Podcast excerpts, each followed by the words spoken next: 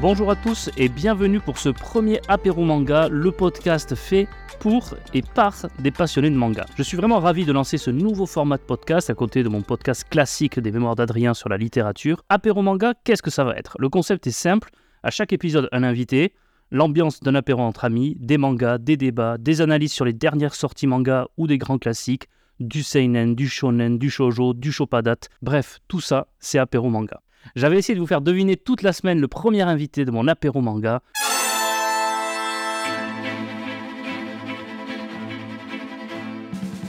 Alors mon invité du jour, lorsqu'il sera en Louvre, on lui parle de De Vinci, Rembrandt, Picasso, et lui demande mais euh, il est où euh, Masami Kurumada Mon invité du jour est le seul à savoir que 100 ans de solitude a été écrit par Gaël Garcia Bernal, le fameux auteur mexicain dont le Mexique lui-même ignorait l'existence. Mon invité du jour nous a dit 44 fois dans son podcast La main sur le cœur Chers amis, j'ai pas l'habitude d'exagérer, mais là cette fois-ci, c'est le plus grand manga de tous les temps. Oui, 44 fois. Vous l'avez reconnu, c'est Max de PCF Manga.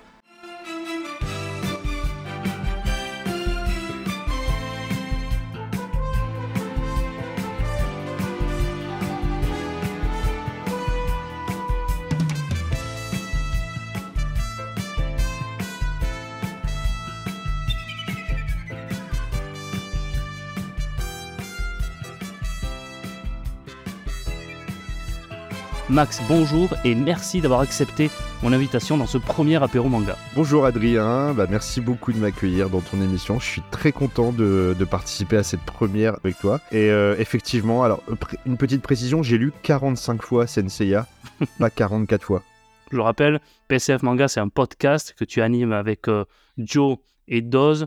Vous avez fait à peu près une euh, dizaine d'épisodes. à chaque fois, vous faites un dossier sur un grand mangaka euh, connus. Vous avez fait sur Miura, vous avez fait sur Boichi, sur Matsumoto, sur Takahashi. On va en parler euh, aujourd'hui. Enfin bref, à chaque fois, il y a un dossier qui est le cœur de l'émission. Avant, vous présentez quelques lectures récentes que vous avez faites. Puis, à la fin, un euh, truc assez génial qui est des anecdotes en rapport avec votre passion pour le manga. Donc vraiment un podcast que j'encourage mes auditeurs qui sont intéressés par ce format ou qui voudraient découvrir les mangas à aller lire en podcast. Alors PCF, pourquoi? P de pastis, on connaît bien. C de Coco, on connaît bien. Alors, mhm. F de Fricadelle. Et, là. C'est moi. Je, suis la, je suis la fricadelle, c'est moi. Alors, tu vois, j'ai découvert la fricadelle grâce à votre podcast. Est-ce que, enfin, aujourd'hui, je vais avoir le mystère Qu'est-ce que c'est que la fricadelle? Alors, non, je pourrais pas te donner aujourd'hui le, mystère de la fricadelle. C'est. On, signe tous, en fait, dans le Nord-Pas-de-Calais, une décharge euh, à la naissance. On n'a pas le droit de, de divulguer le contenu. Ce que je peux dire, c'est que c'est euh, une sorte de saucisse ah euh, qu'on va qu'on mange souvent avec des frites dans les baraques à frites. Alors les baraques à frites, c'est des caravanes, euh, sauf qu'on a coupé le côté de la caravane, on a ouvert pour en faire un au vent hum. et on en fait des, on fait des frites dans la caravane. C'est ça. Voilà, c'est une baraque à frites. Alors où est-ce qu'on peut manger la meilleure fricadelle du Pas-de-Calais Il y a un endroit? Alors c'est pareil, ça je ne peux pas le dire. Pas le dire en plus. C'est comme, c'est comme les coins, c'est comme les coins de ceux qui vont cueillir les champignons. C'est pareil, chacun a son coin. Voilà, si jamais tu viens dans le Nord, je t'emmènerai manger une bonne fricadelle. Euh, mais pour cela, je devrais te, te mettre un, un bandeau sur les yeux. dans le coffre de ma voiture jusqu'à l'endroit et après on va manger la fricadelle mais tu sauras pas où t'es. Je signerai la décharge aussi du coup. Pour, être, pour être très sérieux, il n'y a pas de bonne fricadelle comme je t'ai déjà dit, c'est pas bon c'est de la malbouffe, c'est une sorte de saucisse reconstituée ah. euh, qui est très typique dans, les, dans le Nord, euh, enfin dans les friteries. C'est pas un truc qu'on mange, on mange ça que dans les friteries. Deuxième question, euh, droit de réponse à l'un de vos derniers épisodes. Qu'est-ce que tu as contre la bière bretonne? Alors j'ai rien contre la bière bretonne, mais c'est vrai que habitant dans le Nord, on est juste à côté de la Belgique où quand même il y a les meilleures bières du monde. Elles sont absolument euh, fabuleuses. Enfin, il y a vraiment tellement de bières. C'est le pays de la bière. Il y a, je crois qu'il y a plus, presque autant de bières que d'habitants. Mmh. J'exagère un petit peu, mais il me semblait avoir lu qu'il y avait 35, 35 000 sortes de bières en Belgique, il me semble. Il y a des très bonnes bières bretonnes, il y a des très bonnes bières artisanales. C'était une vanne, mais euh, c'est vrai que euh, on aime, j'aime bien la bonne bière belge. je suis d'accord. Il y a pire que la bière bretonne. Hein. Il, y a, la bière basque. Et la bière béarnaise même. Alors Max, euh, on va commencer de suite. Donc merci vraiment euh, d'accepter euh, de, venir dans, mon podcast. Je, suis vraiment ravi. Merci à toi pour l'invitation. je sais que tu nous suis depuis le début, tu nous soutiens depuis le début et je te remercie aussi. on est toujours très très content de tes retours parce que bah faites des retours aussi à Adrien. On fait ça pour le plaisir, mais ça, ça c'est quand même intéressant et c'est toujours super motivant pour la suite d'avoir des retours positif ou négatif, mais d'avoir des retours. Le pire, c'est de ne pas avoir de réaction du tout. Là, c'est un peu. C'est un, peu. Voilà, donc ça nous fait toujours plaisir, tout le, soutien que tu nous donnes depuis le début de, ce projet. Et je voulais juste te donner le nom quand même de mes deux copains. Donc, va être Joe et Doz. Joe qui est en Martinique et Doz qui est à Marseille et moi-même qui est dans le Nord. Donc voilà, ça vient de ça, cette bêtise de PCF manga. Euh, je ne sais toujours pas pourquoi on est parti là-dessus parce qu'on nous demande encore est-ce qu'on fait un podcast communiste? Mais nous, ça nous fait beaucoup rire. Euh, je vous rassure, c'est pas du tout un podcast communiste. Non, non, à, part qu'on, à part qu'on partage la culture et la passion du manga. Donc c'est un peu du communisme, de partager les richesses. Il y, a, une vraie belle ambiance. Et puis, moi j'apprends à chaque fois des trucs, euh, alors que ça fait depuis 20 euh, ans que je lis des mangas, mais j'apprends à chaque fois des trucs en vous écoutant. Donc... On essaye de bosser quand même le sujet, mais à côté de ça, bah, on en parle à notre façon en fait, et on est des, des amis d'enfance. Il y a aussi des blagues, il y a de l'humour, il n'y a, pas, a pas vraiment de définition. Euh, on va pas se dire qu'on fait une émission ni sérieuse ni pas sérieuse. C'est un, un, mélange. Non, non, mais on a l'impression que vous faites presque une vision entre vous et qu'en fait, euh, il y a juste des gens qui vous écoutent. Quoi. Mais c'est ça, exactement. Ça donne parfois cette impression et c'est vraiment superbe. On va du coup euh, embrayer sur le podcast en tant que tel. On va essayer de faire une sorte de revue depuis début mai des mangas qui sont sortis, soit des nouveautés, soit des suites de séries. Que, voilà, pour essayer de vous donner envie. Max, pour commencer, tu voulais nous parler d'un manga qui s'appelle Slice of Life. Oui, alors donc euh, le tome 3 de Slice of Life vient de sortir le, 4 mai. Euh, ça clôture la série, qui sera une série courte en 3 tomes. Donc c'est un une série de Satsuki Yoshino, que certaines personnes connaissent peut-être déjà pour euh, son autre manga qui était sorti aussi donc aux éditions Kiyun, qui s'appelait Barakamon, qui était vraiment très très très sympa, qui hélas n'est plus disponible. Donc de quoi nous parle Slice of Life? Ça raconte l'histoire d'un mangaka il a vraiment du mal à sortir un petit peu de, ses échecs. Il sort beaucoup de séries qui sont régulièrement euh, annulées assez vite. Il est dans un magazine, il fait partie de la grande majorité des mangaka, parce qu'on connaît toujours les mangaka qui ont du succès, mais il y a beaucoup de mangaka au Japon qui passent dans des magazines et qui euh, enchaînent des séries euh, qui s'arrêtent très rapidement, parce que là-bas, il n'y a pas de pitié au niveau des séries c'est soit ça fonctionne, soit ça s'arrête, parce qu'en fait, il y a le système de prépublication où tu sors des chapitres et chaque semaine, les, ou, les, ou chaque mois, ça dépend si c'est un hebdomadaire ou un mensuel, peut te faire éjecter euh, du magazine. Et donc voilà. On voit bien ça dans le manga Bakuman, justement, pour ceux qui, euh, s'il y en a qui sont intéressés par le système euh, du manga au Japon, Bakuman en 20 tomes, je crois. Très bon manga avec beaucoup de lectures, très bavard, mais très intéressant sur le milieu du manga. Et, et donc là, Slice of Life, on suit donc ce, ce mangaka qui a du mal en fait à à vraiment euh, sortir une série qui fonctionne. Et un jour, sur son éditrice, lui dit euh, euh, si tu faisais un, slice of life, donc c'est la tranche de vie, c'est un type de manga qu'on voit beaucoup. Et lui, il fait ah, je sais pas trop de quoi je vais parler. Elle lui dit bah t'habites dans une petite île parce qu'il habite dans une petite île, il est mangaka dans son dans sa petite île à la campagne. Il a grandi là, il a jamais, il est, resté là, il a jamais bougé et elle lui dit bah parle de, de, la vie de tous les jours dans cette petite île. Et donc le premier tome, il démarre le premier chapitre c'est son manga en fait. Donc quand tu commences l'histoire, tu lis le début de son manga et tu suis des enfants qui sont dans, à l'école du village, etc. C'est des petites histoires avec leur maîtresse qui, qui part à la fin de l'année et, ils ont une boîte à secret, ils enterrent la boîte à secret. Euh, avec leur maîtresse parce qu'elle va les... enfin ils sont dans une toute petite école où ils sont que quatre c'est quatre euh, copains euh, c'est vachement mignon vachement attachant tout de suite et en fait deuxième chapitre tu vois qu'il est en train de dessiner euh, ce que tu étais en train de lire. En fait, le premier chapitre, c'était le manga, euh, le fameux manga tranche de vie qu'il est en train de, démarrer. Et donc, l'histoire, elle va, au fur et à mesure euh, de, des trois tomes, être entre eux, sa vie à lui, le fait que il se lance dans un nouveau style et en fait sa vie de mangaka va se mélanger avec qu'il est en train d'écrire. Moi je trouve c'est vraiment une série super agréable à lire qui est comme Barakamon assez feel good Moi, j'aime beaucoup son trait. C'est très agréable à lire. Le personnage, il a un côté un peu aussi très renfermé il a peur à chaque fois qu'il croise des gens, il ne sait pas communiquer. En fait, euh, au fur et à mesure qu'il va développer son manga, il se rend compte que il vit là depuis qu'il est petit, mais qu'il connaît pas vraiment euh, les gens parce qu'il a toujours été enterré chez lui à être un peu un otaku, etc. Et du coup, ça va aussi lui lui permettre de s'ouvrir sur le monde euh, en faisant son manga parce qu'il faut qu'il aille faire des repérages en fait pour se donner des pour avoir des idées. Et est-ce que les, les passages où on voit le manga qui est en train de dessiner euh, des passages, ce sont des passages que tu appréciais pendant la lecture ou est-ce que tu disais, bon, allez vivement que ça reprenne euh, sa vie à lui Est-ce que le manga en tant que tel qu'il est en train de faire, euh, c'est bien? Est-ce que, ça, est-ce que ça te faisait plaisir quand ça arrivait? Bah franchement, moi même quand j'ai démarré, je savais pas du tout de quoi ça parlait.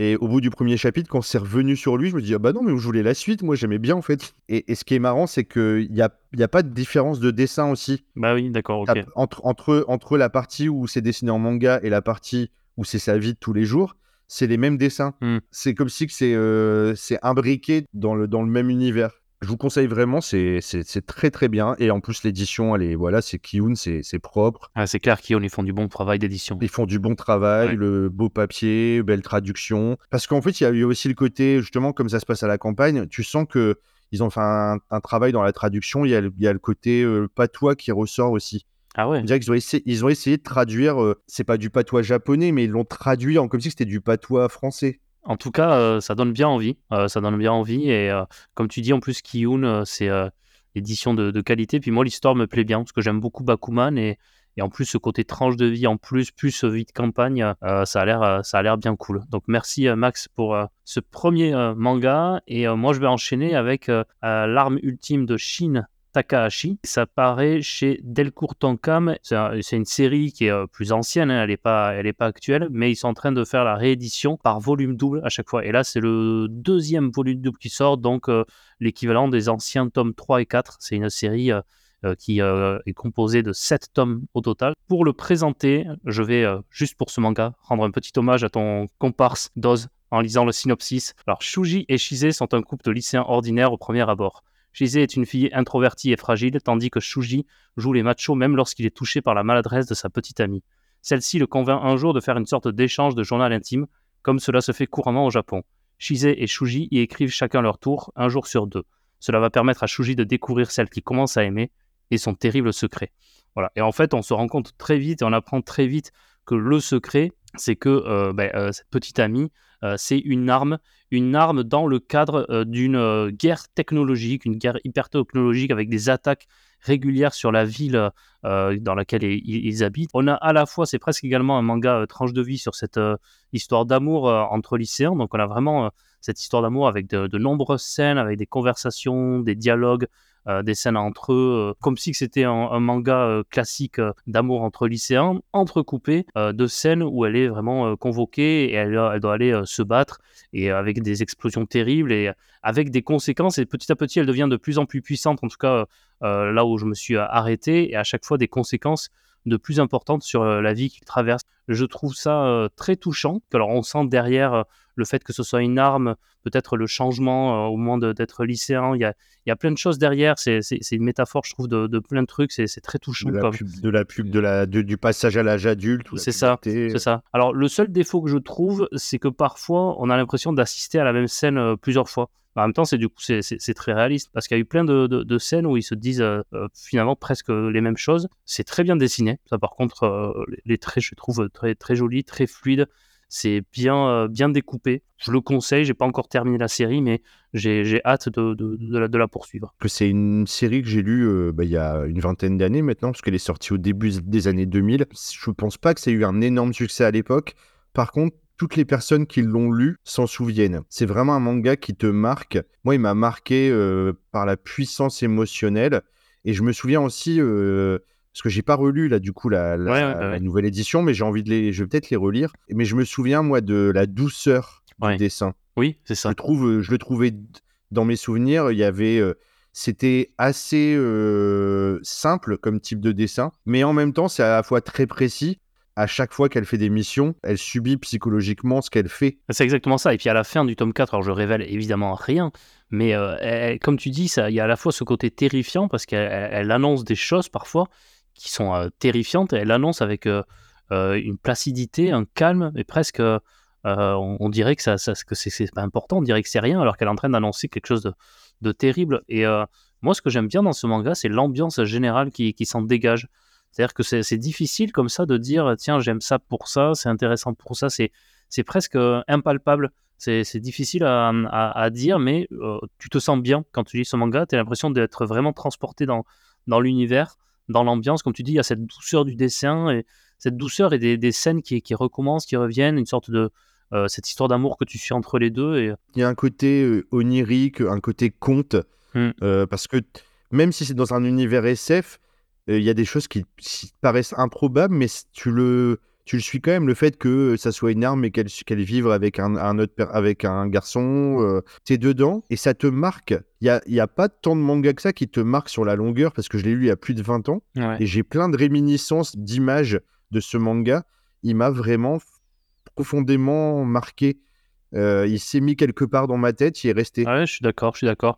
Et en fait, c'est presque pas important de savoir pourquoi il y a cette guerre, une guerre entre qui et qui. D'où est-ce que ça vient On le sait pas vraiment et, et finalement, on s'en fiche un peu. Et c'est ça que c'est ça qui est bien. C'est pas l'objet, c'est pas le, le, c'est pas le centre du sujet. Pas l'objet, c'est pas les combats qui sont le centre du sujet, tout ça, c'est c'est tout ce qu'il y a autour. Donc euh, merci pour cette découverte et euh, euh, ouais, voilà, si vous avez envie de, de, la découvrir, euh, donc la première édition, j'imagine qu'elle est plus disponible, mais vous avez chez Delcourt Tonkam les volumes doubles. C'est un manga assez épais, donc le volume double vont faire plus de 400-450 pages euh, chacun. Donc c'est ouais, c'est une, une belle série. Bah, merci Max, et eh bien je te laisse poursuivre avec une autre série, puis on va, on va parler maintenant de Ninja, parce que tu vas parler de Under Ninja, et puis moi ensuite j'enchaînerai avec Naruto. Donc voilà, je t'en prie, vas-y. Alors là, c'est la thématique ninja. C'est parti. Donc, euh, Under Ninja, deux tomes en cours en France. Euh, il y a dix tomes au Japon actuellement. Le, deuxième tome vient de sortir là euh, début mai. Donc, Under Ninja, un manga de Kengo Anazawa, édité chez Pika. C'est un seinen. Alors, j'insiste bien sur le fait que c'est un seinen là pour le coup, parce que parfois il y a des seinen, on se dit ça peut être lu peut-être par des plus jeunes, mais là vraiment un vrai seinen de seinen. Kengo Anazawa, c'est pas un inconnu, il avait déjà sorti I Am a Hero. C'est une série euh, de folie. Ce, cet auteur, de toute façon, est, est complètement barge, il euh, n'y a pas d'autre mot. Euh, et je sais pas si j'ai pas fait exprès et ça se passe à la suite, mais pareil, I Am a Hero, enfin, la commercialisation s'est arrêtée. Ils ont perdu les droits, je ne sais pas ce qui s'est passé. Kana, ils ont pourtant cette qualité de, de, conserver longuement même des séries anciennes. Là, il y a une raison apparemment, c'est pas eux qui ont voulu le rendre, c'est que euh, l'éditeur a repris les droits parce que je crois qu'il changeait. Euh, il est passé par exemple de, tu vois, il y a, toujours Shueisha et Kodansha, c'est les deux grandes maisons d'édition au Japon. Alors peut-être que l'auteur est passé d'un à l'autre, donc ils ont récupéré les droits, je ne sais pas. Bon. Il y a toute une histoire de ça. Bref, Under, Ninja, donc de quoi ça parle? Under Ninja, donc nouvelle série de cet auteur. Euh, c'est très original parce que bah, ça parle de ninja, mais on se dit on a entendu parler de ninja, on a toujours en parler de Naruto après, mais là ça se parle de ninja, mais dans le monde moderne. En fait, ça part du principe que après guerre, les forces alliées ont démantelé les ninjas parce qu'ils ont eu beaucoup de mal justement. les ninjas leur ont fait beaucoup de leur fait perdre beaucoup de, d'hommes lors des combats. Quand euh, les États-Unis ont pris euh, le Japon, ils ont essayé de faire disparaître ces, forces du Japon. Mais en réalité, il y a 200 000 ninjas qui ont résisté et qui se sont cachés et qui existent toujours en fait actuellement dans le Japon moderne et qui sont utilisés en fait pour par les, par les industries, par les puissants, par les politiques pour faire des bases œuvres. Et euh, donc, ces 200 000 ninjas, ils sont un peu répartis partout dans le Japon et ils sont complètement cachés dans la vie de tous les jours. Ça peut être un petit vieux, ça peut être euh, un jeune. Ça, y a...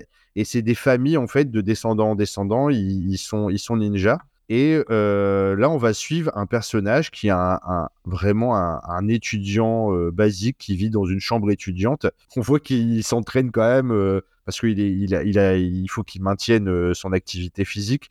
Donc il fait des trucs à la con dans sa chambre d'étudiant, il se cache, il, il, grimpe sur les murs, des trucs comme ça. En fait, mais parce qu'il fait rien, parce que c'est un peu lui un ninja de très bas niveau et on lui file assez peu de missions. Il va devoir s'infiltrer dans un lycée la mission, elle est doublée par une autre mission qui est de se débarrasser d'un étranger qui vient d'arriver au Japon et qui veut absolument devenir ninja. Bon, sans rentrer dans le détail, c'est complètement taré. Je te disais tout à l'heure en off euh, que ça pourrait très bien être une série, et Am Hero, c'était pareil, une série qui, est dans la collection What the Fuck de chez Akata. Je sais pas si vous connaissez cette collection avec des titres complètement improbables, euh, très très japonais, de l'humour euh, très noir, très absurde. par exemple, dans la collection What the Fuck, on a Tu seras un saumon, mon fils. Je sais pas encore dire au bout de deux tomes. Alors j'ai lu un tome et demi, j'ai pas fini le deuxième tome. Je sais pas encore dire si j'aime ou si j'aime pas, mais j'ai ressenti la même chose dans I Am Hero. C'est-à-dire que je savais pas au début si j'aimais ou si j'aimais pas, et après tu te laisses entraîner dans le côté absurde et assez euh, excessif de cet auteur, et finalement, ce qui paraît complètement barge et complètement décalé ou déphasé, ou déphasé au début, l'histoire elle est beaucoup plus développée et profonde que ce que tu peux croire au début. D'accord. C'est une série que je veux absolument continuer même si euh, pour l'instant, euh, je suis, euh, on va dire, mi-figue, mi-raisin, parce que je sens qu'il y a un potentiel énorme. Hmm. Et surtout, ça ressemble absolument à rien. Quand je dis ça ressemble à rien, c'est que ça ressemble à rien d'autre que j'ai déjà. déjà, ouais, c'est ça. Ouais. Et ça, ça c'est à noter parce que on lit tellement de mangas qui parfois sont, ressemblent à, tout, tout, tout se ressemble. Kengo Anazawa, ce qu'il fait, ça ressemble à rien d'autre. Alors du coup, comme je disais tout à l'heure, euh, si, tu en as terminé, je peux embrayer sur, euh, sur Naruto, un manga euh, cultissime écrit par Masashi Kishimoto. Moi, j'avais lu Naruto au début des années 2000, j'avais commencé, et puis je m'étais arrêté aux, alentours du tome 25, 26, je crois que ça commençait à, à m'ennuyer pour des raisons que j'expliquerai après. Et là, les éditions Kana ont décidé de ressortir la série dans l'édition qu'ils appellent édition Okage, Okage, euh, nom du, chef du village de, Konoha, donc le village où vit Naruto. Édition Okage, qui sont là aussi des, des éditions doubles. Et en ce mois de mai sortait le tome 11 de l'édition Okage, donc l'équivalent de l'ancienne série du tome 22. En plus d'être double, c'est des grands formats perfects. C'est une édition parfaite. Il faut le dire aussi que c'est pas juste une double simple. Tu as raison, tu as raison, tu as raison. C'est vrai que c'est plus grand, c'est vrai que c'est plus agréable à, lire, notamment pour les combats et pour les dialogues. Tu as raison, le fait de son grand format, c'est plus agréable. Alors Naruto, euh, de quoi ça parle? On suit euh, l'histoire de donc Naruto, qui est un garçon euh, très turbulent. Au début, très agité, détesté, méprisé des autres, et en même temps craint parce que en fait, en lui, il détient Kyubi, le fameux démon renard à neuf queues qui avait attaqué euh, le, village de, Konoha. Et donc, euh, l'ancien chef d'un ancien grand ninja a enfermé ce démon en Naruto. Donc, ça va être à la fois euh, ben, un handicap pour lui d'avoir un renard, un démon renard en lui, mais en même temps une force que parfois dans les combats, le, démon renard va lui permettre de se surpasser, d'être encore plus fort que, les autres et d'avoir une force monumentale. Naruto, lui, il rêve d'être Okage, c'est-à-dire le chef du village. Il, rêve d'être le plus grand ninja de tous les temps. Donc, en ça, c'est vrai que c'est un shonen un peu classique, hein, c'est-à-dire que c'est le euh, petit garçon qui de rien veut devenir le plus grand euh, dans son domaine, et à la fois il a envie euh, d'obtenir la reconnaissance des autres. C'est un garçon qui est en un mal de reconnaissance, il est orphelin, donc il vit seul. Et euh, donc euh, il va avoir des, amis au début, ensuite ils vont devenir euh, rivaux, puis alliés à nouveau. Donc je vais rien raconter sur, sur l'histoire qui se passe, mais on va dire qu'il a envie de grimper au fur et à mesure dans les échelons, ils ont des missions qui lui sont assignées, puis avoir une attaque du village. Donc c'est vraiment, on va dire, le shonen très classique avec une progression au fur et à mesure des nouvelles techniques qui sont apprises. Donc vraiment là par contre un traitement de l'univers ninja qui a rien à voir avec celui dont tu parlais auparavant qui est très ancré dans le réel. Moi, j'aime beaucoup, vraiment, les 20 premiers tomes de Naruto sont, euh, sont extraordinaires. Le sens de l'amitié, le sens de, la camaraderie, c'est drôle, c'est même émouvant. À certains moments, on est, on est vraiment à fond parce qu'il y a, il y a une sorte de, ténacité, de mental. Il a, un, il a un mental extraordinaire et pour ça, il, impressionne les autres et on a envie d'être derrière lui. On a envie de, oui, un petit peu comme dans euh, euh, Prisonnier Riku, je sais que tu as aussi présenté dans un, dans un autre de tes podcasts. Ça m'a fait un peu penser à mmh. Prisonnier Riku où, même s'il semble, il ressemble à rien il a aucune force, il est petit, il est, il mais il a un mental de, fer, et ça, ça peut parler à tout le monde. C'est ça qu'on veut. C'est ça qu'on veut, exactement. et, ce que j'aime un peu moins, on va dire, à partir peut-être euh, du tome 20, c'est que ça commence un peu à devenir, sans révéler rien sur, sur l'histoire, parce que j'avais vraiment pas envie de, de vous gâcher euh, la découverte du manga, mais que ça devient presque un peu jeu vidéo au fur et à mesure, euh, je trouve, du manga. C'est-à-dire que, euh, alors que dans les premiers tomes, lorsqu'ils vont être à, trois ninjas contre trois d'un autre, enfin, il va y avoir des, des, combats collectifs, il va y avoir vraiment un côté réaliste. Là, de plus en plus, ils vont se séparer, il va y avoir, tiens, moi je vais rester tout seul, lui va rester tout seul, on va faire des 1 contre 1. C'est beaucoup moins réaliste, c'est vraiment des prétextes à faire des duels, parce qu'en fait, ça serait beaucoup plus logique qu'ils s'affrontent, s'ils sont 3 contre 1, mais qu'ils l'affrontent à 3 contre 1, ils s'en débarrassent. Voilà, c'était un peu le défaut que, j'avais trouvé à partir du tome. Là, je vais un peu plus insister. J'ai envie d'aller jusqu'au bout de la série. Alors, bah, j'en profite également de toute façon par rapport à ça pour rendre euh, un petit hommage et un petit clin d'œil à, ma copine Sego du podcast euh, Ohio, qui m'a qui m'a tanné et qui est la plus grande fan de Naruto euh, sur Terre, j'imagine. Alors étonnamment, je t'ai passé à côté à l'époque, j'avais regardé, j'avais lu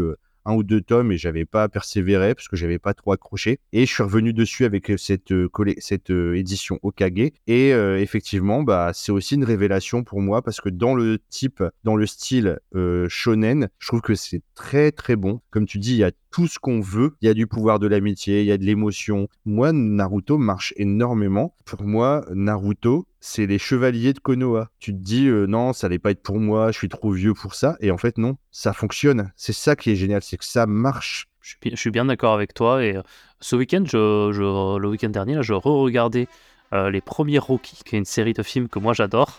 Et ça me fait penser aussi un peu à ça. Naruto, Prisonnier Riku, Rocky, c'est vraiment des leçons de euh, comment se relever, ne pas rester couché. Et c'est presque une leçon de vie sur, euh, sur voilà, mais toujours se relever, ne pas abandonner. Et c'est pas parce que tu sembles avoir des, forces en moins, parce que tu sembles être moins taillé à la base que pour, pour le défi qui t'attend, qu'il faut euh, abandonner. Et c'est vraiment des, tu prends une, tu, prends des, des, des, claques de, de, courage, de ténacité et de, et de mental lorsque tu lis Naruto, tu lis Riku, tu regardes Rocky, c'est... Tu ne peux pas ne pas t'attacher à ce type de personnage parce que c'est tout ce que on rêve d'être dans la vie de tous les jours, courageux, se relever, ne jamais baisser les bras, ne jamais abandonner. Tu peux que les admirer et euh, comme tu dis, Riku, euh, Rocky, Seiya dans Senseiya, c'est des personnages qui sont tellement positifs. Ils représentent vraiment pour moi le Neketsu pur plus encore que, que Sangoku dans Dragon Ball. Et ouais, parce que Sangoku, il est, il est, il est surpuissant. Il, est, c'est comme dans Captain Tsubasa, qui est moi et mon, euh, mon shonen euh, chouchou de, de, de, mon enfance que j'ai, que j'ai adoré. Mais Tsubasa, il est, il est, meilleur que tous les autres. Là, euh, Naruto ou, ou, Riku, à la base, c'est pas les, les plus forts. Exactement. Donc, allez-y, Naruto, c'est génial.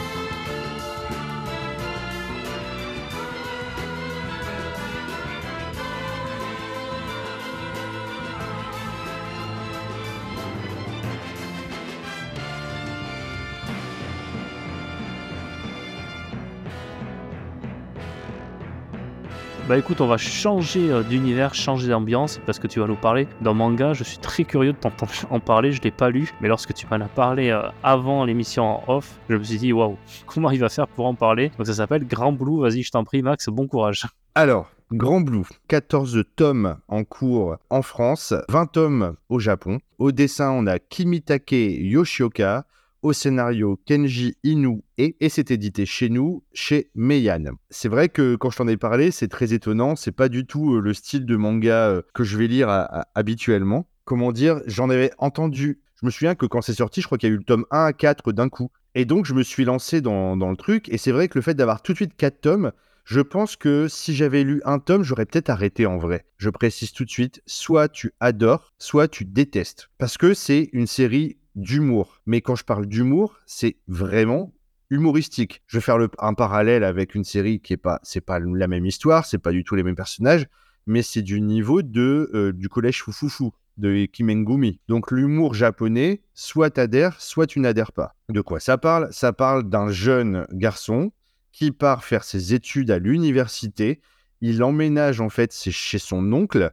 Il part à l'université qui se trouve à, Okinawa, donc dans les îles du Sud, et euh, il emménage chez son oncle qui est propriétaire d'une boutique de plongée sous-marine ça commence plus comme une série de tranches de vie où tu vas dire on va suivre euh, un gars qui va découvrir la plongée sous-marine. Et en fait très vite euh, au bout de quelques chapitres même peut-être même euh, dès le deuxième chapitre ça commence à il y a toute une troupe de personnages qui arrivent autour de, de ce personnage là qui vient débarquer dans cette et en fait ça devient des soirées complètement débridées étudiantes où en gros c'est des beuveries totales et le mec qui essaye de rester sérieux pendant genre chaque fois, euh, à chaque fois, il dit non, non, non, je vais pas, non, je vais pas me laisser entraîner. Et puis au bout de trois cases, euh, il, est à poil.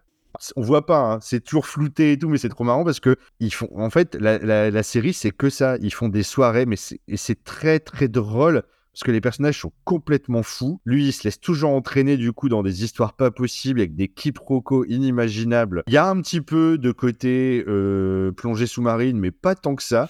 C'est vraiment plutôt des histoires de d'étudiants, de soirées étudiantes. Euh, et c'est trop drôle parce qu'à chaque fois, ils veulent être sérieux. Et tu as toute la bande qui arrive, ils font Allez, on fait une soirée. Et euh, ils résistent. Ils résistent un peu, puis après, ils se laissent entraîner. Donc, raconter comme ça, vous allez dire Mais qu'est-ce que c'est que ce truc? Euh, Moi, ça me fait pleurer de rire. Là, je suis au tome 14. Il y a le 15 et 16 qui, vient, qui va sortir bientôt. Et à chaque fois qu'ils sortent, ils en sortent deux, souvent maintenant d'un coup je les achète. C'est un plaisir régressif, mais ça, ça fait du bien. On peut euh, comprendre que ça ne fonctionne pas sur des gens. Hein. Franchement, il faut le savoir. C'est bien dessiné. Il y a aussi, euh, je trouve que pour une série humoristique, c'est pas du tout du niveau de, de Kimengumi, qui était pas, euh, voilà, c'est sympa, mais c'était pas très très beau graphiquement. T'as des moments aussi d'émotion. T'es aussi attaché au personnage.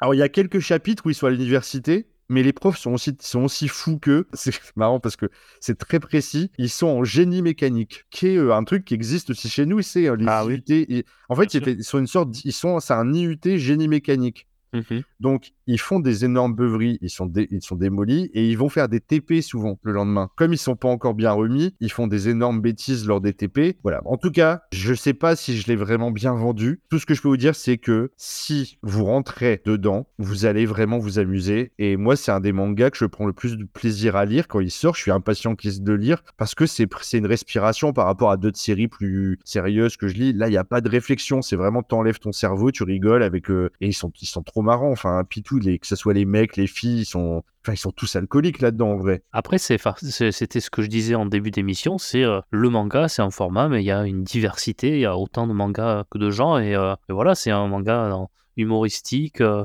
on sait où on va, quoi. Tu, tu l'as bien vendu dans le sens où on sait ce qu'on va trouver, on, on sait ce qu'on va pas y trouver. Il faut le prendre comme il est. Il faut prendre de la distance c'est complètement irréaliste. Toi qui es du sud-ouest, oui. Tu connais les troisième mi-temps. Oui. Mais là, c'est des, là, c'est des jarres. Ils pourraient pas survivre en vrai, dans la vraie vie, ces personnages-là. Euh, tu disais que tu es assez surpris des Japonais et tout, mais les Japonais, ils font beaucoup de beuveries comme ça, même dans le monde du travail. C'est un truc social, parfois, avec les collègues. Tu es obligé même, tu vas boire euh, dans des bars, dans des restaurants, avec le patron, etc. Et c'est un truc euh, culturel, en fait, au Japon. C'est ouais extrême. C'est un, un, pays qui est tellement cadré, rigide, que par contre, il se lâche parfois. Là, c'est le côté humoristique, mais en réalité, c'est un peu glauque. C'est une bonne édition, euh, parce que je sais que Meian, ils ont l'habitude de faire des belles, euh, des belles éditions. Là, c'est un bel objet bah, Je trouve que les, les, les, jaquettes sont, comme chez Meian, souvent, elles sont très, très jolies. ils, font, des bons euh,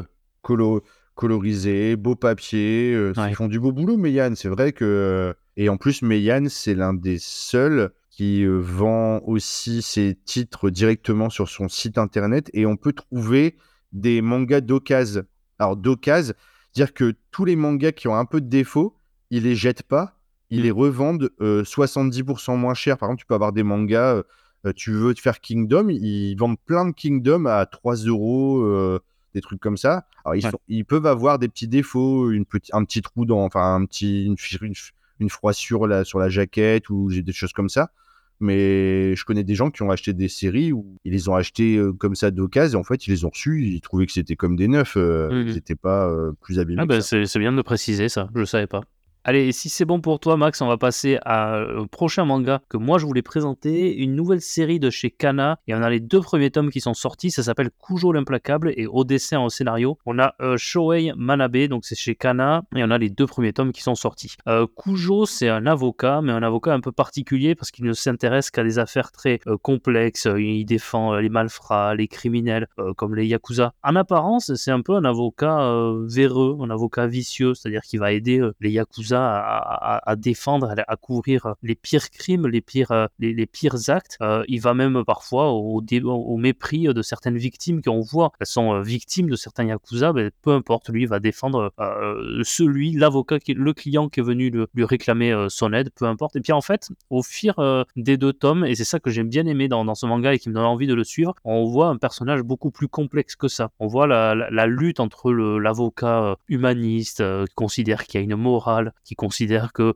alors en plus, moi, ça me parle beaucoup parce que je, tu le sais et les auditeurs le savent un peu. J'ai fait des études de droit et je m'intéresse beaucoup à effectivement la place de la morale dans le droit. Est-ce que vraiment ça a une place? Là, cette notion est abordée. Est-ce que le droit et la morale, c'est la même chose? Il y a un, de ses maîtres avocats qui lui explique que oui, il faut euh, vraiment faire le distinguo entre les deux et il faut en tant qu'avocat défendre les causes perdues. il a un autre de ses maîtres qui lui dit non, peu importe, tu t'en fiches, c'est le client avant tout, tu défends le client, la cause, l'argent, peu importe. Et donc c'est vraiment euh, très intéressant parce qu'au-delà donc de, ce métier d'avocat et de ce personnage qui au début nous apparaît vraiment comme le mec, euh, l'avocat qui sans scrupule s'en fiche complètement, en fait on, va vraiment découvrir un personnage beaucoup plus complexe et beaucoup plus habité que ça, euh, notamment dans le tome 2, je vais euh, rien révéler, mais il va oser s'opposer à l'un de ces l'un de deux maîtres.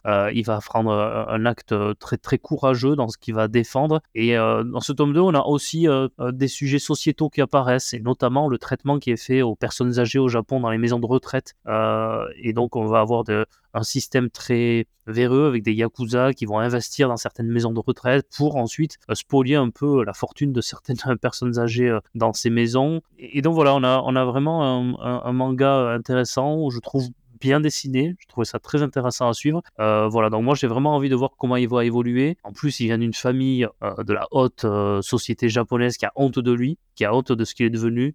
son frère notamment qu'on qu'on voit apparaître très rapidement. bref, moi c'est vraiment un manga que j'ai envie de suivre. Donc euh, bravo aux éditions Cana pour avoir édité ça. Et ça m'intéresse tout particulièrement parce que ça parle de droit, mais vraiment je pense que euh, n'importe qui euh, qui est intéressé, alors certains vont se dire tiens ça me fait penser à, à, Better Call Saul, dit comme ça la, fameuse série qui est un spin-off de, Breaking Bad avec cet avocat que l'on suit. vraiment pas. Voilà, c'est pas du tout la même chose, c'est pas la même personnalité, c'est pas les mêmes ambitions derrière. Alors ça semble ressembler, mais mais, mais vraiment pas. Et non, c'est une très bonne série que je te conseille, Max, parce que je crois que tu l'as pas lu, toi, et que je, conseille, euh, que je conseille aux, auditeurs de, découvrir. Et c'est le même auteur pour euh, Les Vieux de la Vieille que Ushijima, l'usurier de l'ombre. Ah d'accord. Qui était son précédent titre, qui était aussi chez Kana, qui est toujours disponible. Alors par contre, euh, en 40 tomes. Et euh, ça parle aussi, euh, c'est un auteur qui est très, euh, qui dénonce en fait les problématiques profondes de la société japonaise. Ouais, c'est ça. Donc Ushijima, c'est un créancier en fait qui va voir les gens qui ont des dettes Hmm. C'est un créancier qui travaille pour euh, bah, parfois les Yakuza, parfois d'autres gens. Et je pense que dans Kujo l'implacable, ce sera peut-être pareil. C'est un mélange entre euh, une histoire avec un fil rouge global sur un personnage que tu suis hmm. et des petites des histoires euh, de tous les jours en fait de de la misère euh, humaine et euh, des personnes qui sont confrontées au bout d'un moment à la réalité qui leur revient. Euh. Si vous voulez connaître la société japonaise dans ce qu'il y a de plus difficile, de plus dur, mm. c'est des titres qui sont intéressants. on idéalise beaucoup parfois le Japon quand on lit du manga. Il y a toujours, mais comme toujours, les bons côtés, comme parfois bah, les étrangers on idéalisent la France avec la France, c'est on mange bien, il y a des beaux châteaux. Euh, euh, ils pensent que tout le monde on est habillé en Louis XIV. Euh, et puis un jour, quand ils viennent en France, pas du tout. Ils disent ah bah non, c'est des pouilleux en fait. ils sont hyper déçus. mais, mais bah, on mange bien quand même. Il y a des beaux châteaux. Oui, mais on n'est pas on n'est pas habillé comme Louis comme Louis XIV. On n'a plus de on a plus de perruque. Ah si, non même pas les avocats, ils ont plus de perruque. Non. En Angleterre, ils ont gardé la perruque. Oui, oui, oui. Mais bon, en Angleterre, ils ont gardé beaucoup de choses qu'ils ne devraient pas garder.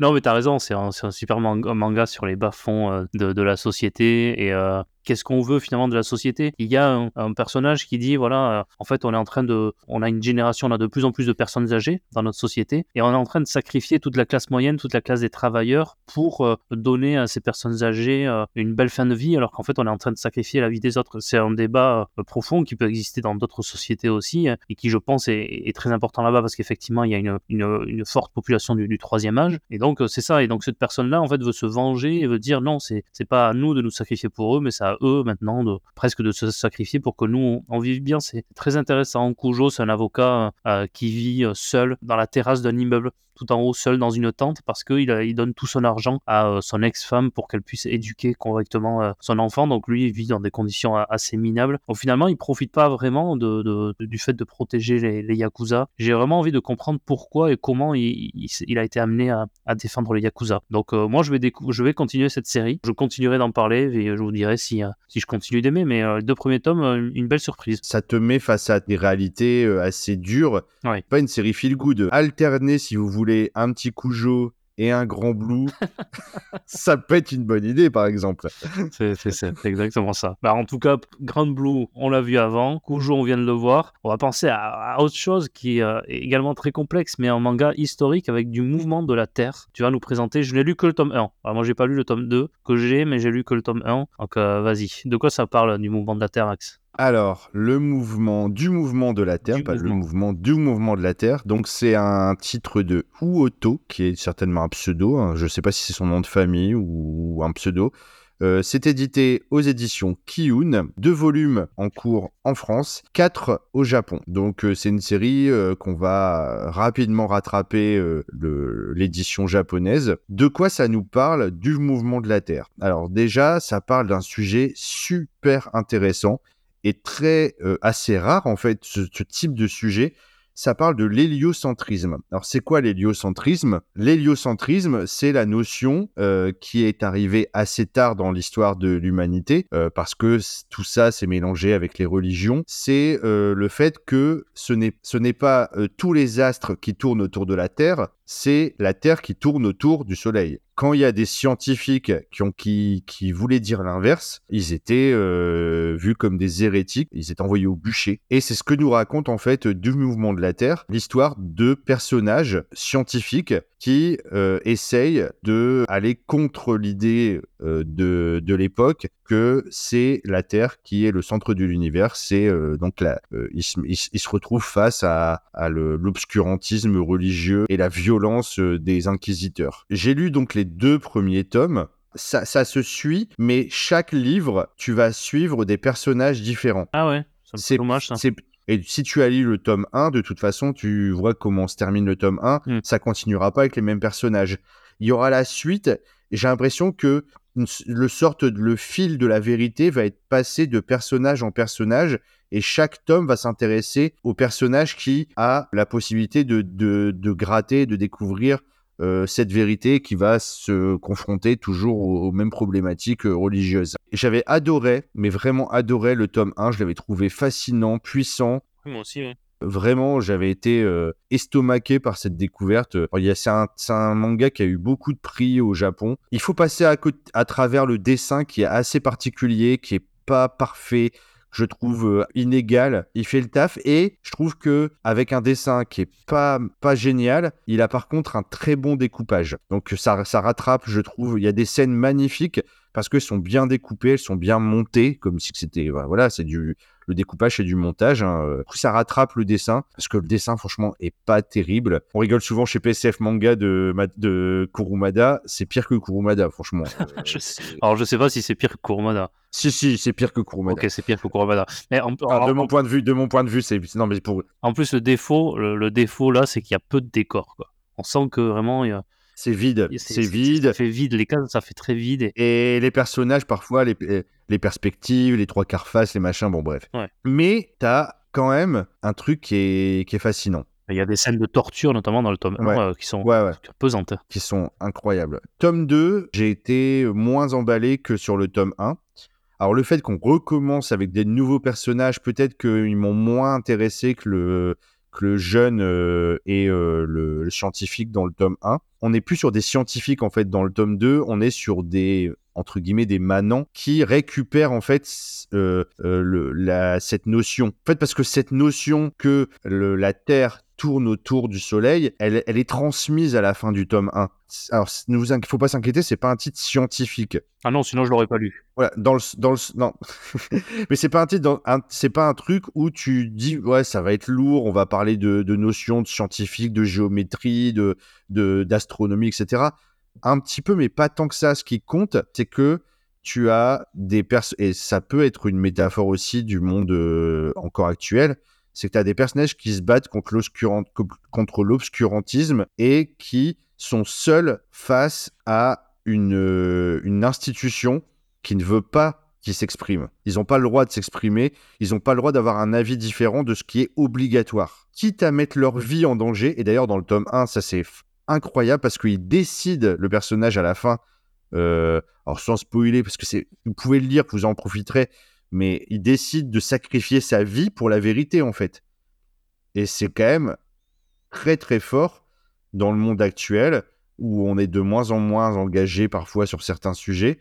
Là, on va vous faire face à des gens qui décident à un moment de passer le cap, de se dire la vérité est plus importante que ma propre vie. Et en plus, euh, on parle beaucoup aujourd'hui de, de, théorie du complot, de, fake news. Alors c'est vrai, il y en a. Mais je trouve que ben voilà, se replonger dans cette époque où ben, dire quelque chose comme ça, ben, c'était euh, une fake news, c'était une théorie du complot, d'arriver de dire ben non, en fait, c'est euh, c'est pas autour de la Terre que tout tourne, mais c'est autour du Soleil. Et voilà, moi je trouve que le tome 1 est tellement exceptionnel mais franchement, moi, c'est un des meilleurs mangas que j'ai lu ces derniers mois, voire ces dernières années, le tome 1 du Mouvement de la Terre. Et j'ai, ça redescend un peu sur le tome 2. Hmm. Peut-être parce que j'en attends, j'étais, j'avais tellement adoré le tome 1 que j'étais un peu déçu. Peut-être que le tome 3 va remonter. Mais le concept que chaque tome soit avec des personnages différents, ça peut fluctuer du coup par rapport à la puissance des personnages qui sont suivis. Après, ça, c'est vrai que le fait qu'on s'attache aux personnages dans le tome 1 fait qu'on peut être un peu déçu euh, de ne pas les retrouver dans le tome 2. Mais de là, de ce que tu viens de dire, finalement, je trouve ça finalement assez intéressant. De se dire, bon, on va pas voir que des scientifiques qui sont rationnels, mais on va voir peut-être des gens qui sont pas forcément tout le temps rationnels, qui ont également l'irrationnel en eux, qui n'ont pas forcément la recherche de la vérité, mais qui la reçoivent ou non, cette vérité. Et c'est pas mal de voir finalement. Euh, je sais pas si à chaque fois ça va être. Sans, sans, sans, du coup, sans du coup spoiler, parce que. Tu vas pas tout raconter quand même. Non, mais sans, sans, sans spoiler, parce qu'en fait, en vrai, il n'y a pas de spoil réellement sur ce, sur ce titre. Mais à la fin du tome 2, le relais est passé, et du coup, le tome 3, ça va être un religieux. Après, il faut voir, justement, ça peut donner à chaque fois un aspect, un, une vision des choses différentes. Comme tu dis, on sait, moi, je m'étais beaucoup attaché aux personnes, parce bah que c'était un, jeune aussi, un jeune garçon.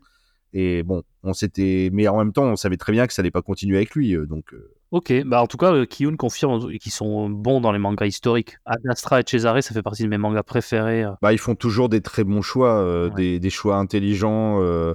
Et, et, encore une fois, en plus, l'édition est super jolie. Exactement. Ouais. T'as toujours. tu sens que t'as un, un bel objet. Mm. la jaquette, il y a, y a un, toucher aussi au niveau de la jaquette qui est super agréable. Comme Adastra, ouais. Ça me fait penser à Voilà, c'est le même.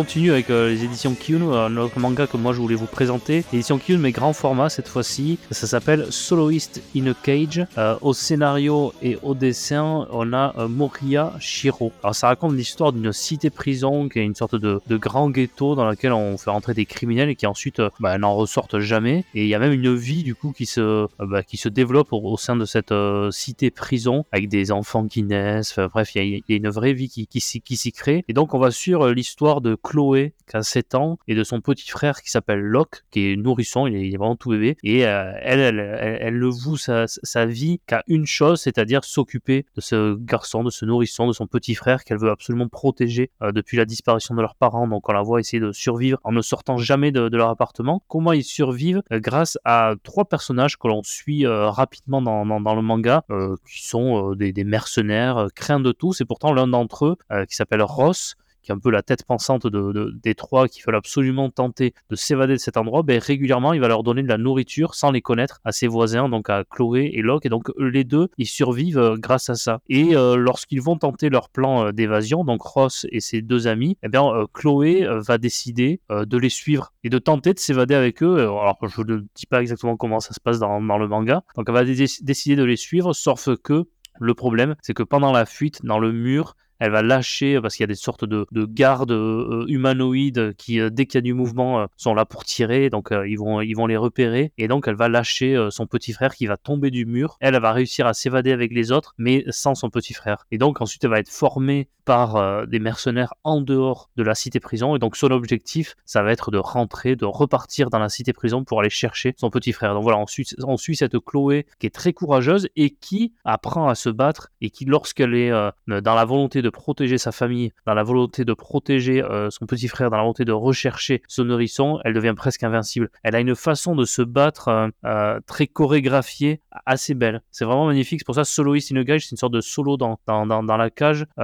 Lorsqu'elle se bat, on dirait qu'elle danse un peu comme un personnage de, de, de, Kingdom. je sais pas si tu, je crois que tu, lis Kingdom, donc tu vois bien à, qui je, je, je, fais référence. A cette danse et, là, c'est pareil, notamment, il y a, y a une scène dans un bus dans le tome 1 qui est incroyable. Et donc, euh, j'avais beaucoup aimé le, tome 1 et le tome 2 euh, poursuit également dans la même veine où euh, on la suit à la fin des aventures du tome 1. Elle atterrit dans un endroit très sombre de, cette cité-prison, donc elle suit dans, ce tome 2. voilà, donc j'aime beaucoup, notamment pour le fait que voilà, on suit ce personnage qui se surpasse lorsqu'il s'agit de protéger sa famille. Et puis moi, j'ai vraiment très envie de savoir ce qui est devenu son nourrisson de, petit frère. Est-ce qu'il a survécu? Euh, Est-ce qu'il est encore là? Est-ce qu'il a grandi dans cette cité prison? Parce qu'il y a quand même plus de 10 ans qui se sont passés entre le moment où elle a réussi à s'évader et le moment où elle y retourne. Euh, j'aimerais bien aussi qu'on suive les personnages de Ross et de ses deux amis mercenaires que j'avais trouvé très intéressants dans le tome 1 et qu'on voit beaucoup moins dans le tome 2. Donc voilà, je pense qu'il y a beaucoup de perspectives possibles avec euh, ce manga. Je sais pas combien de tomes exactement il va y avoir. Parcours en même temps que je te dis vraiment, les dessins sont, sont, très beaux. Il y a un jeu des ombres, de, des couleurs très, très, intéressantes. Tout à l'heure, on parlait de, de cases vides euh, pour, euh, pour euh, du mouvement de la Terre. Là, pas du tout. Hein. Je, te montre en direct certaines, certaines cases. Il n'y a, que toi qui peux les voir, mais c'est très beau. Hein. Le jeu des ombres et tout. C'est vraiment un, très beau manga et en plus on suit cette personnage à quel on s'attache. Les moments d'action sont, sont, sont, très bien faits. On suit en plus dans, dans le tome 1 un vieux informateur qui a un peu sacrifié euh, sa petite fille et qu'il regrette. Enfin bref, il y a plein de personnages comme ça qu'on rencontre au, fur et à mesure. Dans le tome 2, il y a aussi une sorte de, de côté religieux qui apparaît, parce qu'il y a une sorte de presque de secte qui veut s'évader, qui veut créer une arche pour sortir de là. Il y a l'aspect religieux qui commence à, entrer dans, dans l'histoire. Donc euh, voilà, je pense pas qu'il faut que ce soit une euh, série trop longue, parce que c'est une série qui doit, j'espère, se, dérouler en, peu de tomes et, s'achever, parce que sinon ça partirait dans tous les sens et je trouve que ça serait, ça serait vraiment dommage que ça aille au-delà, par exemple, des 8 tomes. Et, pour autant, on a quand même pas mal d'inconnus encore sur la cité dortoir, de pourquoi euh, ce ghetto géant, qu'est-ce qui se passe à l'extérieur, à l'intérieur. Soloist in a Cage, une euh, très belle série de chez Kiyun, et on en est donc au tome 2. Je sais pas si tu as quelque chose à dire dessus ou on passe à la suite. Non, je l'ai, je l'ai pas lu, mais euh, ça me donne envie. De toute façon, je l'avais déjà feuilleté. c'est très très joli et as confirmé que c'est une série que j'ai bien envie de, de tenter un, un, moment ou un autre. Le thème, tout ça, ça, ça donne envie. C'est très très beau. Ouais, ouais, ouais, c'est vraiment très beau. On passe à Ocean Rush? Euh, Donc Ocean Rush de John Tarakin. Donc tu te doutes bien que c'est un pseudonyme, parce que c'est pas un nom très japonais. John Tarakin. C'est donc un shoujo manga qui est édité chez Akata. Le volume 1 vient de sortir. Il y a un volume euh, donc en cours et euh, au Japon, ils sont à 4 tomes. Donc c'est une série en cours qui n'est pas euh, finalisée. Alors ça nous parle de quoi Ocean Rush? Alors juste avant, faut savoir que c'est un titre, un des titres dont on parle le plus ce mois-ci. sur les réseaux, ça tourne. Tout le monde, tout le monde parle de ce titre-là parce que c'est un titre qui a eu beaucoup de prix au Japon, finaliste du Grand Prix manga Nan en 2022, meilleur manga féminin Kono Manga Gai Sukoi en 2022. on en parle énormément. beaucoup de gens le classent dans leur gros coup de cœur. C'est un peu la, c'est un peu le, truc qui vient de nulle part que personne n'attendait. Ça me rappelle un peu My Broken Mariko qui était sorti chez euh, Kiyun où euh, ça a bouleversé beaucoup de gens. Donc est-ce que ça a eu le même euh, impact sur moi, je vais vous dire. Donc juste avant l'histoire, on va suivre un personnage d'une d'une dame assez âgée qui a 65 ans, il me semble, qui est veuve depuis deux ans euh, et elle est un peu perdue dans sa vie parce que bah sa vie c'était euh, son mari aussi, ils étaient très très proches, ils étaient euh, ils étaient tous les deux fans de cinéma, ils regardaient souvent des, des films à la maison. On voit il y a des scènes où elle regarde des, des, des cassettes sur son magnétoscope et elle imagine son mari qui est à côté d'elle, il regardait autour d'une petite table, tu sais, les petites tables japonaises là au sol. Euh. Ah ouais, je vois bien. Et en fait, elle est un peu perdue euh, depuis qu'elle a perdu son mari. Elle a plus vraiment de sens euh, dans sa vie et sa, sa fille la pousse beaucoup à, à trouver une passion et à faire quelque chose et que maintenant, le temps du deuil étant passé, il faut qu'elle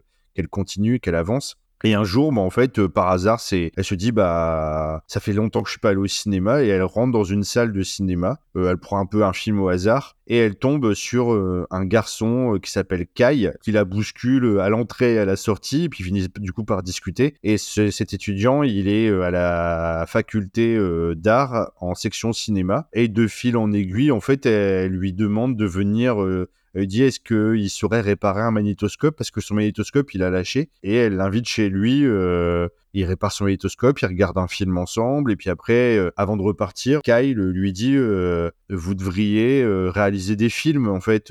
et elle se prend et c'est de là vient le titre Ocean Rush. Elle se prend une sorte de vague d'une sorte de révélation que euh, elle a encore possibilité de faire quelque chose dans sa vie et c'est illustré aussi avec euh, souvent la mère elle se prend des vagues qui arrivent vers elle de d'espoir mais en même temps mélangé avec de la peur de se dire qu'elle est trop vieille est-ce qu'elle peut encore y arriver et elle finit bah, par euh, essayer de retrouver Kai en allant à l'université, en trouvant une excuse pour lui ramener sa trousse, des trucs comme ça. Et finalement, bah, elle décide de s'inscrire à l'université et de devenir, euh, son objectif c'est de devenir euh, réalisatrice. Donc on va suivre ce parcours-là. Euh, je vais être totalement honnête par rapport à moi, ce que j'ai ressenti. J'en attendais un peu peut-être trop par rapport à tout ce que j'ai entendu. Ça m'a moyennement touché pour l'instant. Ce que j'aurais voulu, je m'attendais plus de liens avec le cinéma. Je suis très intéressé, moi je suis très passionné par le cinéma et ça parle pas tant de cinéma que ça suffisamment en tout cas. Dans le même style, il y a eu BL Métamorphose qui est sorti il y a quelques années chez Kiyun, il y a 2-3 ans, qui était aussi avec un,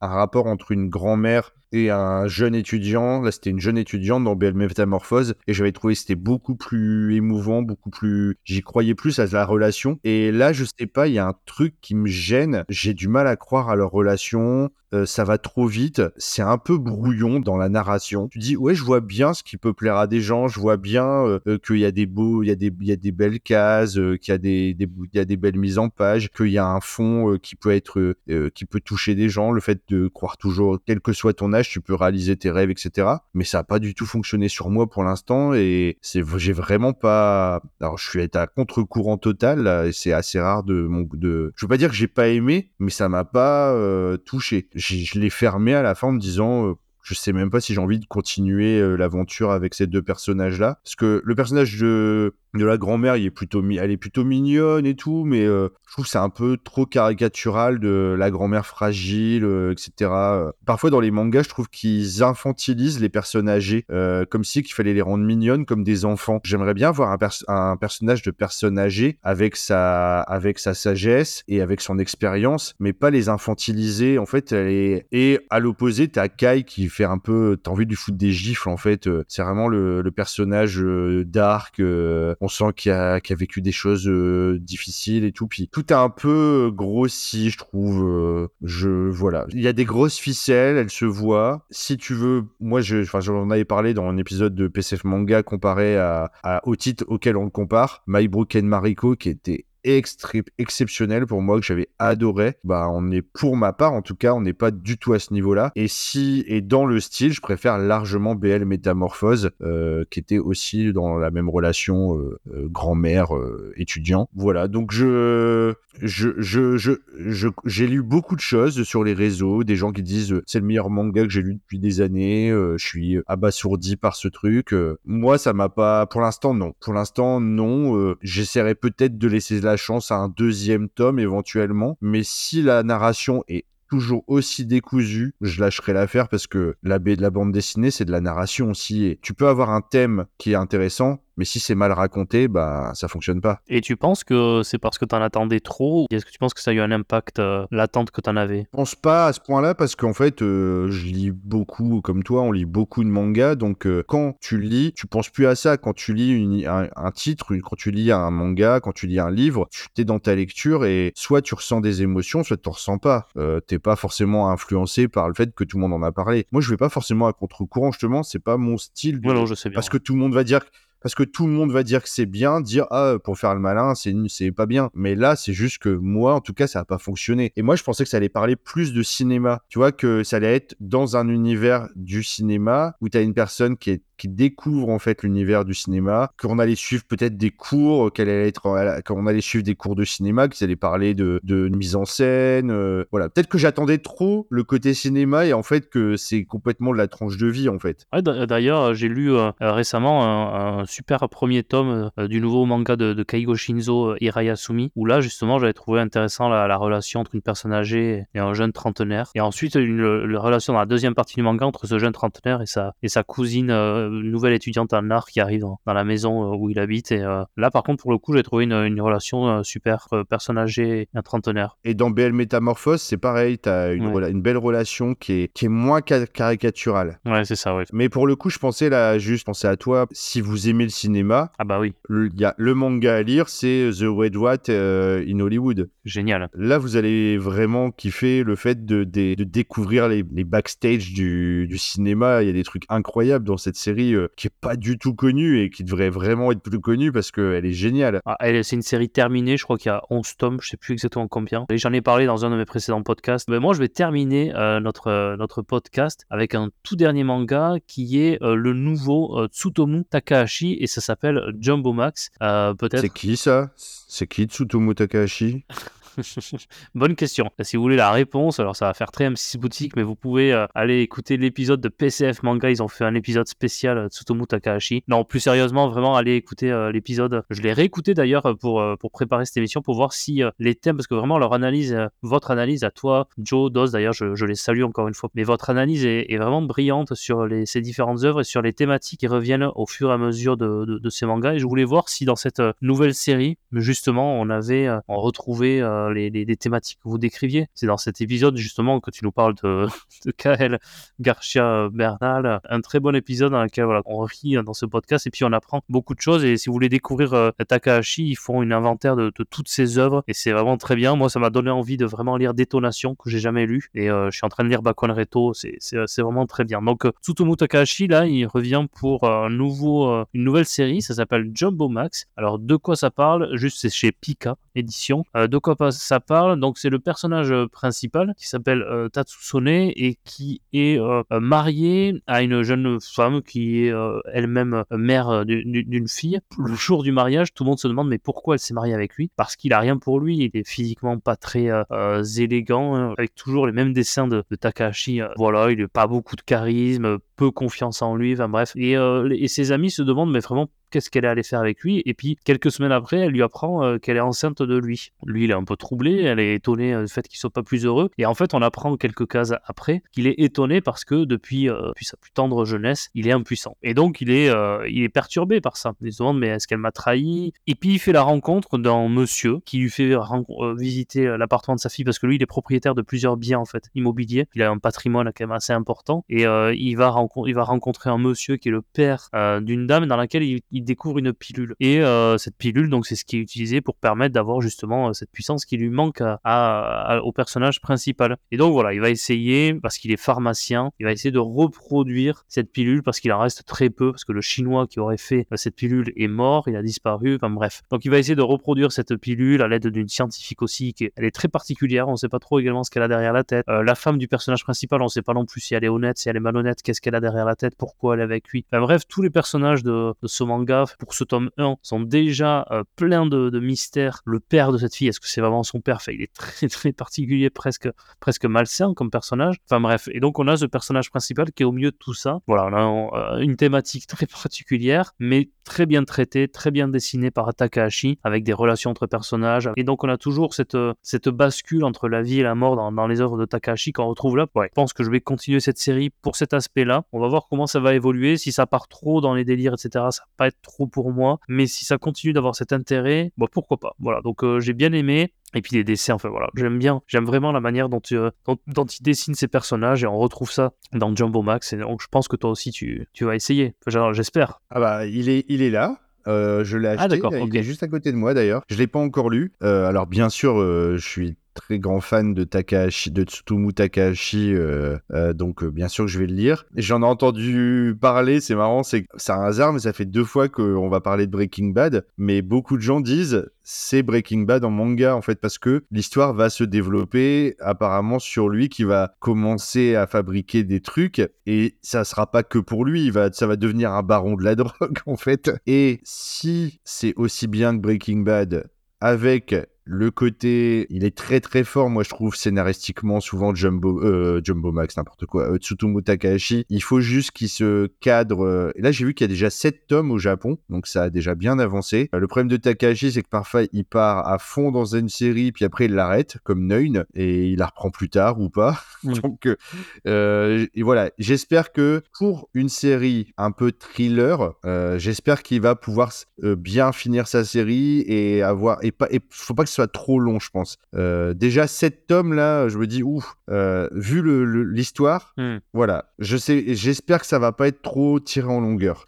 Parce que euh, moi, les, séries que je préfère chez Takahashi, c'est les séries les plus courtes, en tout cas dans le thriller. J'ai trouvé qu'il est très efficace quand il fait des séries de 4-5 tomes, hmm. comme il a pu faire dans le thriller. Hein. Je parle pas de Bakuan Reto ou quoi, mais par exemple, Blue Haven ou Soul Keeper ou Alive, c'était des séries très. Enfin, Alive, c'est un one shot, mais c'est des séries courtes. Qui est, qui est ressorti là d'ailleurs, ils l'ont réédité. Ouais, ils ont réédité live. Il y a que Détonation qui est plus. Et Neun va être réédité aussi. Ouais, j'ai vu, ouais. Alors Neun n'est pas terminé, mais euh, l'arc euh, le premier grand arc est terminé. J'espère qu'il reviendra dessus parce que là, il est sur Jumbo Max maintenant et il reste que Détonation à rééditer pour que tu puisses le découvrir parce que c'est une super série. Après, tu peux le trouver peut-être en médiathèque aussi, hein, mais. Euh, tu vois, Sidou, j'ai arrêté parce qu'au bout d'un moment, ça, ça devenait trop long. Et... Mais donc, toi, tu dis Sidou. On dirait une, on dirait une, une lessive. Ça se dit Sidou, c'est ça? Enfin, j'en sais rien. Mais c'est la première fois que j'entends, j'entends Sidou. La lessive Sidou. voilà. Bah écoute, on a fait, on a réussi à faire le tour. Alors, on on a évidemment un tout petit peu euh, débordé sur le, la durée qu'on s'était donnée. Un petit, peu. Un petit, peu. Doublé. Légèrement. Doublé, triplé. Je sais plus. Bon, bref. C'était un, vrai plaisir. J'étais ravi de faire ça avec. Tu feras du montage. Bah oui, je sais super bien en faire en plus. Merci encore Max. Euh, je rappelle juste peut-être que tu es dans PCF Manga, donc euh, qui vient euh, quoi chaque semaine, chaque mois, chaque année? comme tu as dit une fois, on sort toutes les semaines, mais la semaine du, c'est la semaine du 29 février. Voilà, c'est ça. Et puis tu fais aussi la passion du creep. Tu fais aussi un autre podcast, donc avec Seb de Y a-t-il un pilote dans le manga, ensemble sur une passion commune autour du film de genre, le film d'horreur mais c'est plus large que le film d'horreur parce qu'on essaie de traiter euh, différentes catégories de, de, films. Là, le tout dernier épisode qu'on a enregistré, qui va sortir bientôt, euh, le temps de faire le montage, c'est sur Memories of Murder, où tu vois que ça sort de, du, genre vraiment horreur pure. On a fait un épisode sur Dead Snow, qui sera des, zombies nazis, mais on va juste on, est, on passe de Dead Snow à Memories of Murder, donc le spectre est large, tu vois, et on s'amuse beaucoup. Voilà, l'objectif c'est de parler de, de cinéma et de films euh, de genre et films d'horreur. Et euh, bah moi je te remercie aussi de mon côté euh, de m'avoir invité. Euh, c'est très très cool de faire ça avec toi. Je suis je suis très content aussi d'avoir pu faire cette première émission et je te renvoie bah aussi les compliments par rapport à à ce que tu fais, qui est toujours euh, passionnant. Donc, euh, faut le redire, hein, tu as un, projet euh, global de partager la passion de la, de la littérature. tu fais ça très très bien sur, sur ta page Twitter, sur tes vidéos sur YouTube, sur ton podcast maintenant. D'ailleurs, je suis, je suis très content que tu fasses du podcast. Je t'ai un, un, petit peu tanné au début pour t'en fasses, parce que je pense que c'est un super format pour toi. C'est moins mon univers, la littérature classique, mais tu me donnes envie, en fait. C'est ça qui est, tu me donnes envie parfois de, de de relire des trucs alors que j'ai pas toujours le temps, mais tu me donnes envie. Et c'est, c'est le principal de, dans, dans ce qu'on fait, qu'on parle de, de quoi que ce soit, de cinéma, de, de livres, de manga, de BD, de, de musique. En étant passionné, eh ben, on donne envie à des gens de découvrir ça. Si on peut juste vous donner envie à des gens de découvrir, euh, et qui, et toi, t'as beaucoup d'éditeurs qui lisent pas forcément de manga, et je trouve ça génial que tu t'ouvres, en fait, les, le nombre de personnes qui, grâce à toi, se disent, ah, bah, je vais peut-être essayer en fait parce que c'était pas du tout leur univers. Ils sont venus vers toi plus pour la littérature. Alors pas tous, toujours il y en a qui sont bloqués sur le fait que il y a les livres et la BD c'est pas du livre, mais euh, il y a des gens qui se sont intéressés à ça et ça c'est génial parce que tu ouvres des, des portes qui étaient vraiment verrouillées, je trouve, entre les entre les différents univers et ça c'est génial. Donc merci pour ça. Mais là voilà, là-dessus c'est c'est super et je te remercie pour ça d'essayer en tout cas et de défendre en permanence le manga. C'est génial en fait que quelqu'un comme toi qui est passionné par la littérature classique aussi aime aussi le manga. Et ça va ça montre que tu peux aimer euh, Alexandre Dumas et euh, Tsutomu Takahashi. C'est pas impossible. Non, c'est pas euh, c'est pas opposé. Euh, c'est pas euh, c'est de la violence du sexe et des trucs débiles. Les mangas il y a des choses tellement diversifiées et tellement profondes.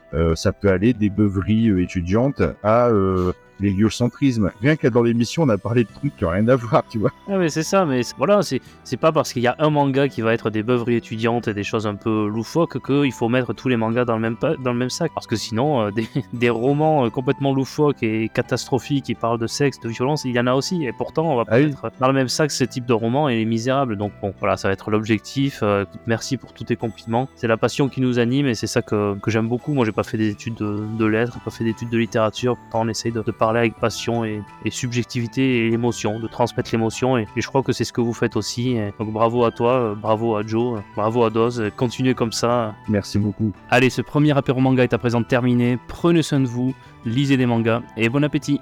Au revoir et puis au revoir Max. Merci. Salut, au revoir, à bientôt.